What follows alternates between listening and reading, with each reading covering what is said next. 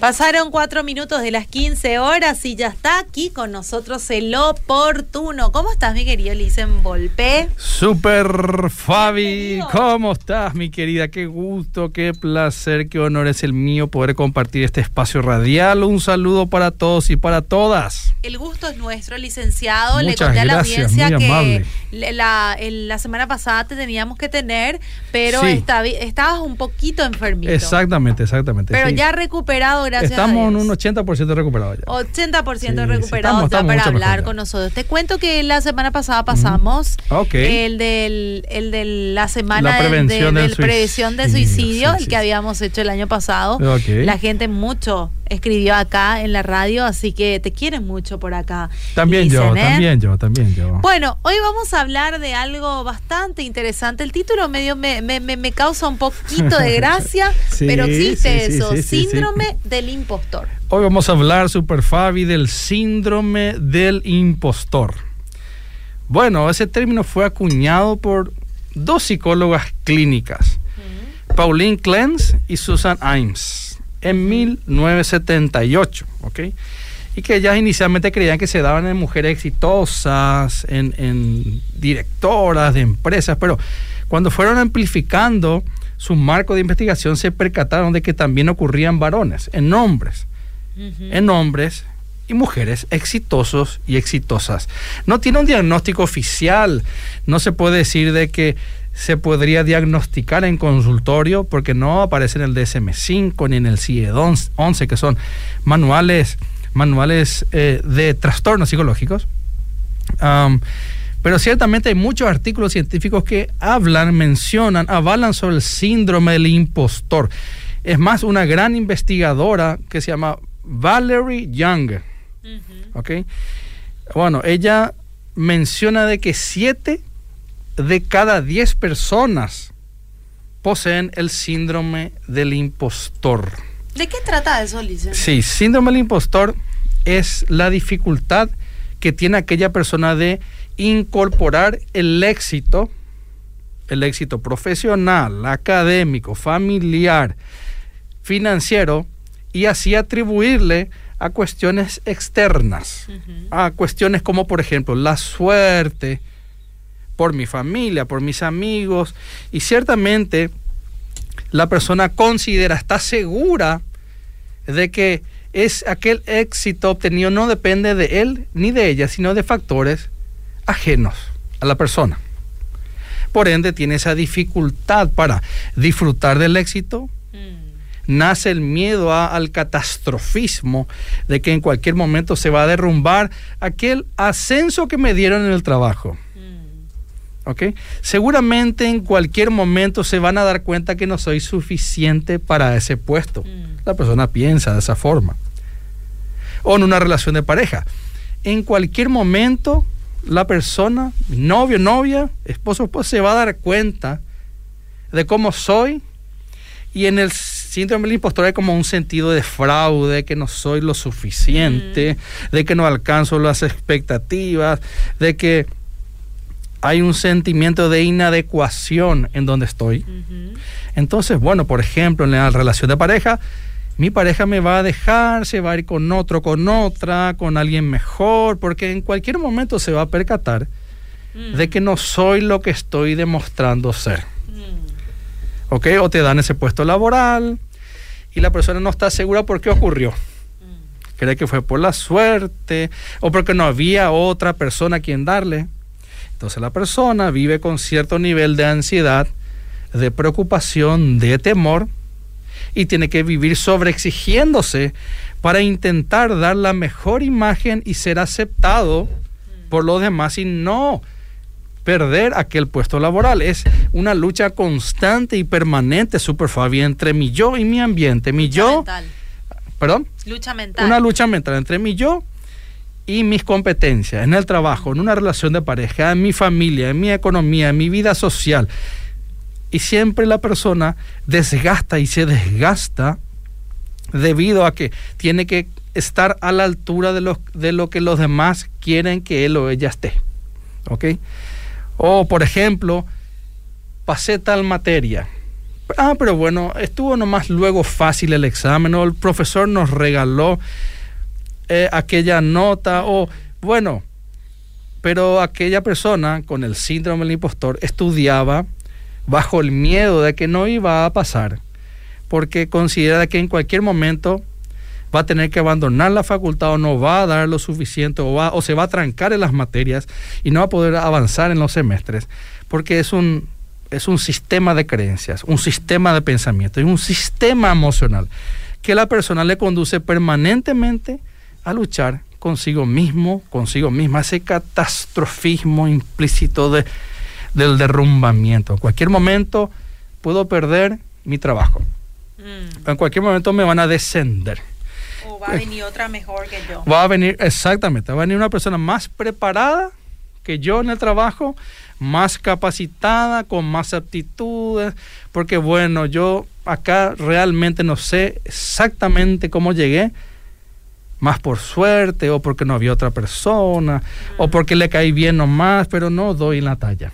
Entonces, según em, la doctora Valerie Jan, basado en investigaciones de la KMPG, se vincula a, dice, hasta 84% de los trabajadores pueden desarrollar algún tipo de experiencia del síndrome del impostor, de no sentirse suficiente de no dar en la talla, de creer que en cualquier momento las cosas van a ser diferentes, de atribuirle a, situaciones externas todo el éxito.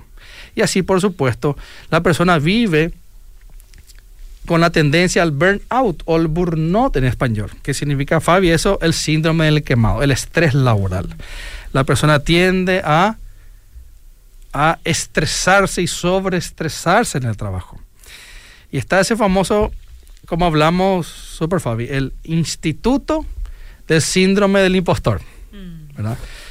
Un famoso instituto en, Estados Unidos en donde trabaja con decenas y decenas de empresas capacitando a sus funcionarios sobre el síndrome del impostor. ¿Por qué? Porque esto afecta significativamente la salud mental de los funcionarios, de los colaboradores. Y esto se toma muy en serio, Super Fabi. Estados Unidos es un país que toma muy en serio el síndrome del impostor porque se considera que más allá que no tenga un diagnóstico oficial, es una realidad, es un conjunto de síntomas y que en general se asocian a síntomas depresivos y síntomas de ansiedad. Pero se ve reflejado con mucha facilidad en lugares en donde yo tengo que ser competente en lugares en donde yo tengo que esforzarme y demostrar quién soy, demostrar habilidades y competencias. También le puede pasar a alguien, como lo dijimos, en una relación de pareja, en la familia, en un ámbito social. Imagínate super Fabi el desgaste interno de aquella persona en donde busca siempre un yo ideal, pero nunca alcanza. O sea, yo tendría que ser así, pero qué difícil llegar hasta ahí. Entonces, como yo no puedo luego llegar, yo soy un farsante yo estoy en el lugar en donde no debería de estar. Por más que me va súper bien y agradezco, yo sé que esto va a terminar pronto. Mm. Esto no va a durar mucho. En cualquier momento se van a dar cuenta y esto se va a acabar. Y se genera una dualidad interna, ¿ok? Me siento inadecuado mm. y creo que soy insuficiente. Y hasta en muchas ocasiones cuando la persona tiene un éxito en el trabajo, bueno, tuve éxito en el trabajo por suerte o porque las cosas eran muy sencillas, cualquiera lo puede hacer. Y si me equivoco, así ah, es por mi culpa. Mm. La persona no se atribuye los beneficios, el éxito, las gratificaciones, pero sí se atribuyen los errores. Mm. Vive constantemente en un sentido de culpabilidad y comparándose. Excelente. mira, tu aporte es brillante, mi querida tal cual Super Fabi. Porque uno de los componentes de las personas con el síndrome del impostor es la culpa. Mm. Excelente, no solamente la tristeza, sino claramente es la culpa. Mm. La persona tiende a culparse, ¿ok? Es un, es un sentimiento autodirigido que se asocia mucho al cortisol, ¿ok? Es un tipo de autoacusación que se vincula a un estado orgánico físico de mucho estrés y desgaste. De por sí la vergüenza es uno de los sentimientos más dañinos que existen, principalmente si se encuentra de manera permanente o frecuente. La vergüenza barra culpa están íntimamente asociados. que Porque la culpa genera vergüenza y la vergüenza tiende a generar culpa. Por ende, ese círculo, aquella persona la vive permanentemente en lugares en donde tiene que demostrar, entre comillas, cuán capaz es. ¿Ok? Es como que sienten que viven en la cornisa. En cualquier momento va a pasar algo. ¿Ok? En cualquier momento me va a dejar mi pareja. En cualquier momento se van a percatar que no soy tan bueno, tan buena. ¿Ok? Es como que el tiempo se acaba. Es una carrera contra reloj. ¿Ok? Y la persona no se sienta auténtica. No se sienta auténtica, ¿ok? Y según investigaciones se mencionan de que las personas con el síndrome del impostor creen que solamente a ellas le ocurre esto. Están en un, en un medio laboral, en un medio social y consideran que únicamente les ocurre a él o a ella. Considerando que los demás no poseen ese síndrome, que los demás pueden desempeñarse mejor y que son más auténticos que la persona que lleva ese síndrome. Y eso agudiza aún más, puede ser síntomas tanto depresivos como tristeza, vergüenza, culpa, como la ansiedad. ¿Y cómo es una persona con ese síndrome del impostor, mi querida? Mira la mente, tengo una paciente que está estudiando en Estados Unidos y una carrera que no es psicología, y dentro de esa, de esa carrera, uh, dan dentro de la materia counseling de consejería, lo toman muy en serio el tópico del síndrome del impostor. ¿okay? Ah, porque es una realidad y es, es importante capacitar a la gente que comprendan, que puedan internalizar, canalizar y procesar esto y superar. ¿verdad? Por ende, esto, por más que suene un poco simpático, ¿verdad? Síndrome del impostor, ¿verdad? es algo muy real que la gente lo vive o que al menos en algún momento de sus vidas atravesaron con mucha seriedad y ha generado grandes conflictos personales. Una persona con el síndrome del impostor es alguien que duda mucho de sí mismo. Permanentemente se está um, eh, autoevaluando, pero con dudas. Ah, creen que son un fraude, que no merecen, creen que ese puesto laboral, bueno, mm, me dieron por otras circunstancias. Yo no debería estar acá. Me encanta, gano mucho, pero mm, seguramente en cualquier momento va a venir alguien con mejor formación mm. y se van a dar cuenta al instante de que aquella persona es mejor que yo.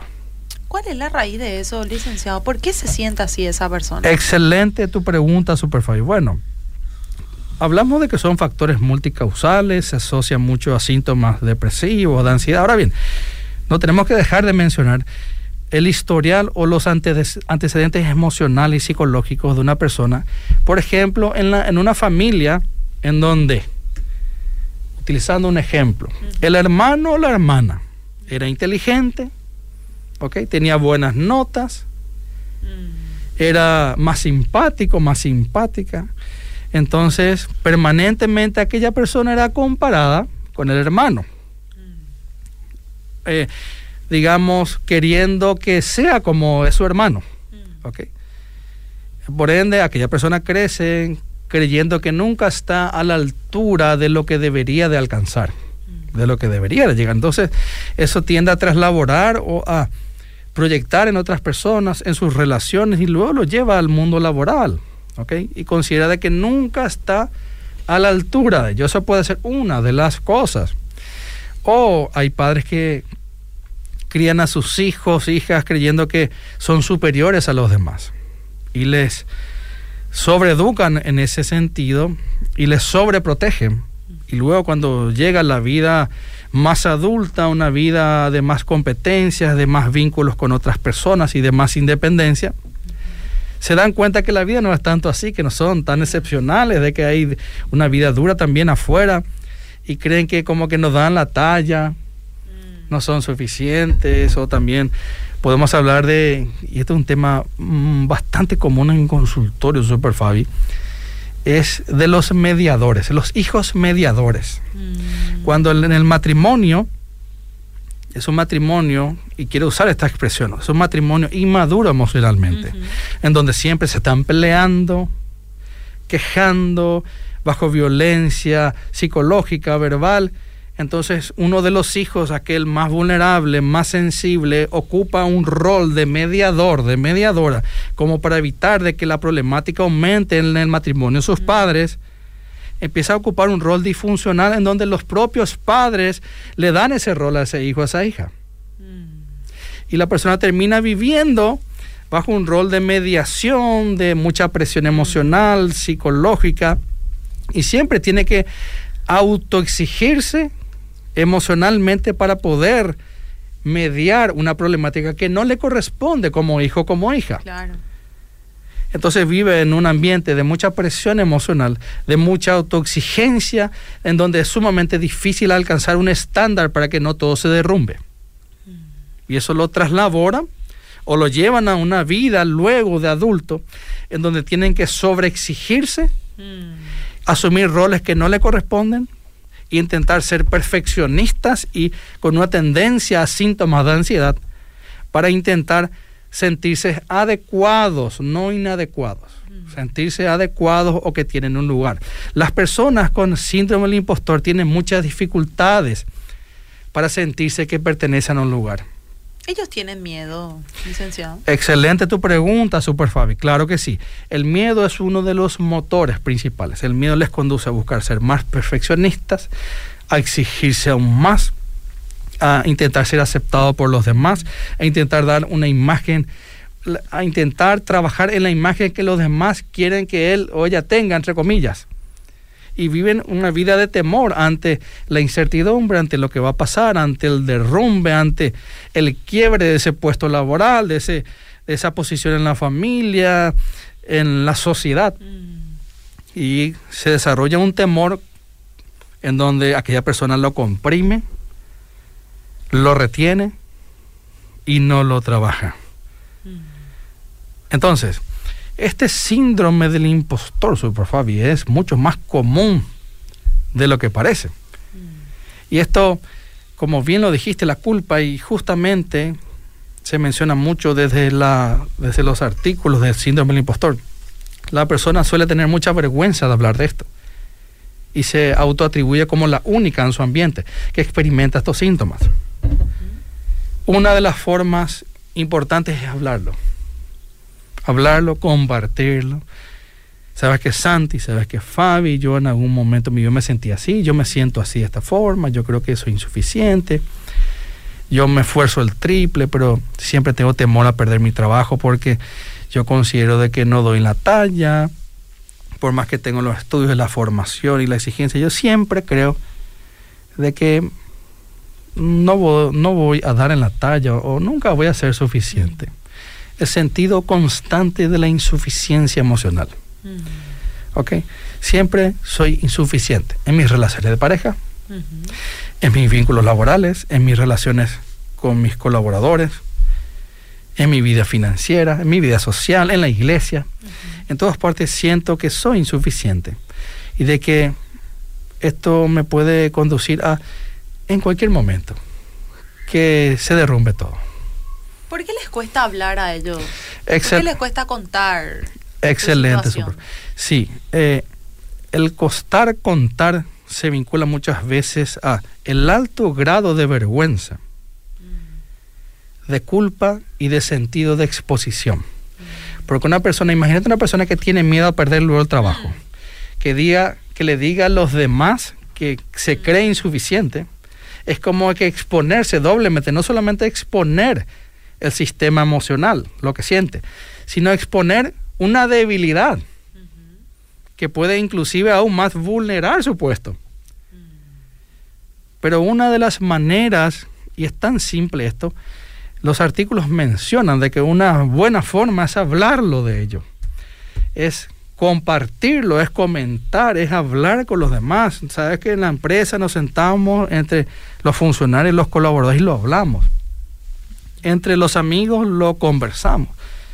Y vamos a percatarnos rápidamente que muchas personas lo viven o que en algún momento lo han vivido y que ha sido un problema emocional que les condujo a cambiar la manera en cómo trabajaban, en cómo se sentían en sus trabajos y cómo se vinculaban a otras personas. Entonces como que se vuelve una trinidad entre mi competencia, cómo soy con los demás y cómo soy conmigo mismo, conmigo misma. Entonces, siempre considero que los historiales familiares en este caso son relevantes, son significativos. Ahora bien, sin ser simplistas, también hay otras variables que intervienen, como el bullying, ¿ok? El bullying, el mobbing, que es parecido al bullying, pero en el puesto laboral, ya la persona adulta. Por supuesto, otros rasgos de profundos problemas de autoestima que le conduce a la persona a permanentemente compararse con terceros, a que su autoconcepto, lo que creen de sí mismo, sea muy bajo, muy pobre, y su autoimagen muy deteriorada. Entonces se vincula y mucho a uno mismo y cuán capaz crecer. La persona con síndrome del impostor siempre cree que los demás, cree que los demás pueden más. Siempre creen que los demás en algún momento se van a percatar de que aquella persona no es suficiente. Todos tienen eh, eh, esa, ese parecer o hay algunos que, saben que no es cierto, pero imaginan que, es así. excelente, sí, sí, sí. Porque muchas veces vos sabés que no es así, que, que, vos estás en tu puesto laboral porque la victimización más o menos llegaría yo a preguntarte si en algunos casos utilizan esa, esa técnica o ellos en serio creen que no sirven para ah, eso. Ah, excelente tu, tu cuestionamiento. Sí, ellos realmente creen que no sirven. Ah, ok, e, esa victimización, ¿verdad? Es, podremos hablar de, otro aspecto en psicología. Ahora bien, eh, pueden en algún momento autovictimizarse, ¿ok? Se victimizan a sí mismos, mismas, en muchos aspectos, sí. Ahora bien, no lo utilizan como un medio. Si esa es tu pregunta. Sí. Ok, sí. No, no, no lo utilizan como un medio para doblegar a su favor algo, no. Mm. Pero sí pueden tener un autovictimismo. ¿Verdad? Que yo no puedo, o sea, el negativismo barra autovictimismo. Es verdad, pero no tienen al victimismo como un medio manipulativo. No. Al menos no en el síndrome del impostor no se caracteriza en eso. Entonces ellos en serio creen que no sirven para ese trabajo o para ese lugar. Así mismo. Y viven gran parte de su vida o en aspectos o etapas importantes de su vida de esa forma. Mm. Tanto creyendo con un sistema de creencias que les lleva a tener pensamientos automatizados y un sistema afectivo, emocional, en donde viven bajo el miedo, la tendencia a la ansiedad, que va a pasar algo, ese, ese, ese ritmo cardíaco acelerado, de que en cualquier momento va a ocurrir algo, de que va a pasar algo, de que aquellas bendiciones o beneficios se van a acabar en cualquier momento, y viven de esa manera. Entonces tienden a esforzarse más, a ser más perfeccionistas, fingen comportarse como los demás quieren que él sea o ella sea, ¿ok? Y hay mucho sentido de alerta o alarma, ¿verdad? Tengo que hacer algo antes que pase algo, mm. ¿ok? ¿Ok? Entonces, esto se puede llevar a distintos ámbitos, no solamente en el trabajo, en diferentes ámbitos. Mi querido, mi querida, a ver, hablando de este aspecto, ¿cómo vos crees que estás? ¿Crees que en algún momento de tu vida desarrollaste el síndrome del impostor en tu relación de pareja, en tu vida laboral, en tu vida financiera, en tu familia, en tu vida social, en la iglesia, como líderes en la iglesia, por ejemplo? Creerse que uno no es suficiente, que hay mejores, que uno no da la talla, que no merece estar allí. Y vive una vida como bajo una sombra emocional de tener que alcanzar un yo ideal allí arriba, que es casi imposible bajo un sistema perfeccionista de hábitos, en donde nunca uno logra llegar a eso, a ese objetivo. Y siempre se siente expuesto y vulnerable a recibir rechazo, a ser desaprobado y a que esa persona, por ejemplo, deje de tener ese puesto de liderazgo en la iglesia. Eso es un ejemplo. Puede ser en cualquier área. ¿Ok? Entonces, mi querido y mi querida, ¿cómo estás evaluándote? ¿Crees que tuviste, tenés rasgos? ¿Te pasó, no te pasó? Bueno, generalmente, Super Fabi, las personas con síndrome del impostor esconden síntomas más profundos, más allá de los problemas de autoestima, así como lo mencioné. Pueden haber ya una distorsión o desconfiguración poco saludable en la estructura de la personalidad. También pueden aparecer y estar asociados síntomas depresivos o distimia, que es parecida a la depresión, ¿verdad? O a alteraciones de ansiedad. Entonces, ciertamente el síntoma el síndrome es un mecanismo defensivo, o sea, antes que pase algo. Entonces, el síndrome busca de alguna otra forma protegerme a que no pase. Me quiere guardar, quiere que yo me anticipe, quiere que yo esté alerta. Entonces, el síndrome es, es, una estructura que busca que yo sufra menos, por más que me haga sufrir. Ese es el círculo vicioso. Yo sufro porque tengo el síndrome, pero el síndrome quiere, de alguna otra forma, esa estructura quiere protegerme de que yo no caiga en eso de forma anticipatoria, incrementar la alerta, la atención, estar justamente ya preparados para cuando ocurra. Entonces, hay un doble desgaste, ¿ok? Por ende, mi querido, mi querida, bueno, yo te animo a que tengas un, una, uh, una, una actitud sincera. En no decir, bueno, yo tengo esto, sí, a mí me pasa, eh, no es fácil, lo tengo hace mucho tiempo. ¿Por qué no me acerco a psicoterapia? Hacerlo con un psicoterapeuta, con una psicoterapeuta y de tu barrio, de tu hospital, de tu zona. Hacer una, una exploración interna más profunda, ¿verdad? Porque generalmente esto esconde síntomas y desnudan circunstancias más profundas, principalmente cuando esto permanece por mucho tiempo. Entonces acercate, es importante esa, esa libertad de, buscar ayuda, Super Fabio, ¿verdad? De que necesito, bueno, en esta área no me siento muy bien, yo creo que puedo trabajarlo. Mi querido, mi querida, identifica cuáles son los pensamientos del impostor en tu mente. ¿Cuáles son? Pregúntate. ¿Te se da más en tu trabajo? ¿En el puesto que estás viviendo? ¿Se da en tu relación de pareja? Pregúntate por qué. ¿Por qué es que eso se desarrolló en tu vida? Pregúntate el origen. Por ejemplo, aquella persona que lo vive en la relación de pareja. Aquella mujer que siempre cree que el hombre le va a dejar. Mm. Nunca es suficiente, siempre todas son más lindas. ¿Por qué? ¿Por qué, ¿Por qué tenés ese pensamiento? ¿Cuál fue el origen? Y aquella mujer empieza a interiorizarse más de la problemática y se percata que su papá, por ejemplo, siempre tuvo la tendencia de hacer de esa forma con su mamá. Mm. Entonces ella adquirió ese rol femenino, ¿okay? lo incorporó dentro de su dinámica en una relación de pareja, que le conduce también a pensar de esa forma.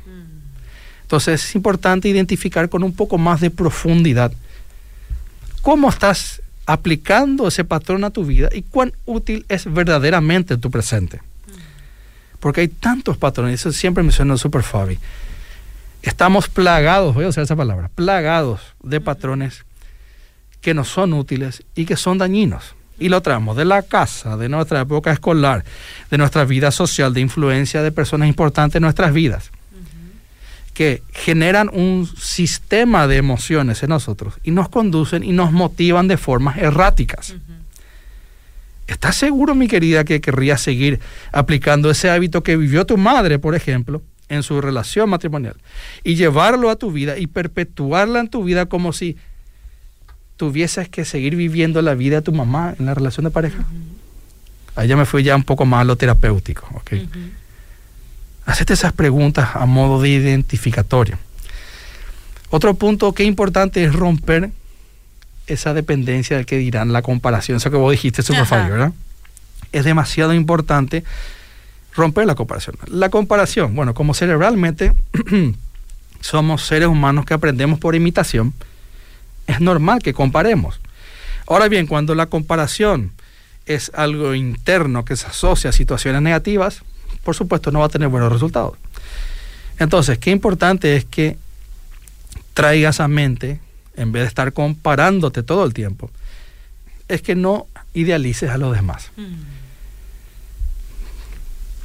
Todas las personas tienen sus propias luchas, sus debilidades y sus defectos. Todos valemos por igual. ¿Ok? Entonces, el, más que compararte con los demás, compárate contigo mismo como eras en el pasado. Y valora, valora el, el, aprender de vos. El aprender de vos, ¿ok? Y en vez de ser tan perfeccionista, también demos mucha relevancia al poder del error, pongo entre comillas. Mm. Más que error es el aprendizaje, ¿verdad? Bueno, qué importante es que trabaje en tu identidad, quién sos, cómo estás. ¿Cómo estamos de tiempo, Super Fabi? Terminamos ya. Bueno, entonces, mi querido, mi querida, hoy es el tiempo de anotar, identificar tus virtudes, tus competencias, tus habilidades, reconocer tus fortalezas, pero también tus debilidades. ¿Ok? Aprende y trabajar en tus debilidades. ¿Ok? Espectacular el consejo oportuno para arrancar la semana, licenciado. A las órdenes. Me, me quedaría hablar contigo todo el programa, pero Muchas tenemos gracias, muy eh, amable. que cumplir con la tanda publicitaria, pero ya voy a agendar otra fecha Ya nos nuevamente pasamos para que voy a agendar ya otra fecha para que, vuelvas. Tengo un tema para, para sugerirte también. Ah, me encanta. Me encanta. Bueno, gracias, Licen. Muchas gracias, Nos vos. A encontramos las órdenes. otro de los lunes. Si Dios permite. Hasta luego.